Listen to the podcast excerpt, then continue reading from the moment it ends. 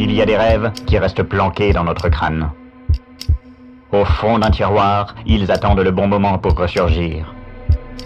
Des rêves qui nous font ni chaud ni froid lorsque le lendemain on s'en retourne, revenant sans réfléchir à nos aventures terrestres, mais qui au fil des années, par une manipulation démoniaque, se glissent discrètement parmi nos souvenirs. Ils se faufilent lentement, se font tout petits. Derrière le voile d'une réalité artificielle, ils corrompent d'innocentes mémoires pour déformer notre expérience du monde et la faire tendre vers des abîmes cauchemardesques. C'est un de ces songes qui s'est glissé en moi la nuit du 12 octobre 1927. Du moins, c'est ce que j'ai toujours préféré croire, car l'expliquer autrement aurait eu de fâcheuses conséquences. En effet, faire confiance à une hallucination de cette nature m'aurait sûrement ouvert les portes de l'asile. Me persuader qu'il s'agissait là d'un déraillement exceptionnel de mon subconscient était bien plus confortable. Mais ce que j'ai découvert dans un article publié il y a quelques jours dans le Daily Western Mail du 4 mai 1951 m'a convaincu de me confesser et de prévenir, qui veut bien me croire, d'impossibles dangers. Dans cet article, une reporter décrit les résultats d'une enquête menée par l'Université de Perth en Australie occidentale concernant les remarquables ondes captées à quelques centaines de mètres sous l'eau, près des îles Wallaby. Les chercheurs n'avaient jamais su quoi faire de ces mystérieuses fréquences jusqu'au jour où un certain docteur Randy Pickman mit au point un système permettant de transformer ces données en un flux visuel.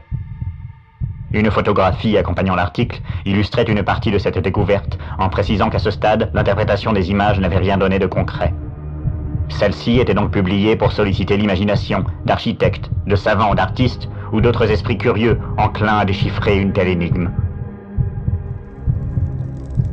On y discernait un enchevêtrement abstrait, de formes géométriques grotesques aux proportions insensées, qui évoquaient un paysage que l'on observait, paradoxalement, de plusieurs points de vue à la fois.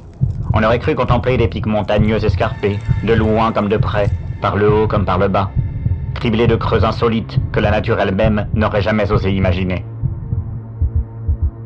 Mon regard se perdit, et des frissons parcoururent mon vieux corps de la tête aux pieds, en me laissant tout entier paralysé, à part ma bouche qui réussit à émettre un gémissement d'effroi avant de se figer elle aussi, grande ouverte. Ce paysage, je l'avais déjà vu. Il y a plus de vingt ans, on m'y a promené de force pendant un temps incalculable. J'ai cru y rester des années et des siècles, des millénaires entiers dans cet abominable rêve de la nuit du 12 octobre 1927.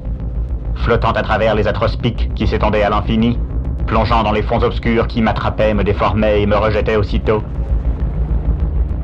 Pénétrant dans les creux aux formes insensées, j'avançais à pas de géant à travers de longs couloirs ornés de gravures indéchiffrables.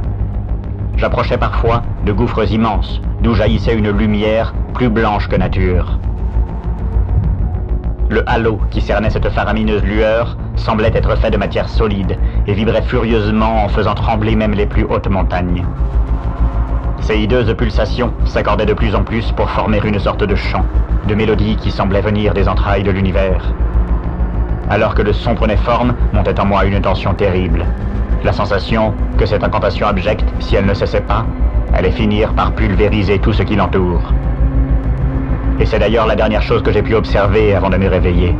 Un tourbillon, dont le centre était partout à la fois, qui engloutissait toute l'existence au son d'un orchestre maléfique, aux notes indiscernables qui sonnaient comme des mots, comme le langage d'une vie intelligente, dont les humains ne pourront jamais saisir la beauté.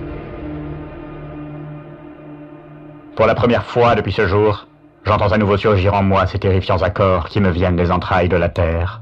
Et cette fois-ci, je sais que je ne rêve pas. Et si je rêve, je le saurai sans tarder grâce au revolver posé sur mon bureau qui me servira pour la première et la dernière fois.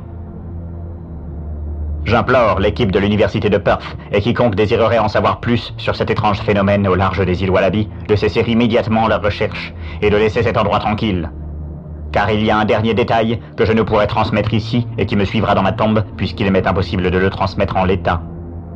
Mais croyez-moi quand je vous dis que quelque chose vit sous cet océan, et je le sais désormais avec certitude, car depuis plus de vingt ans, il vit en moi aussi.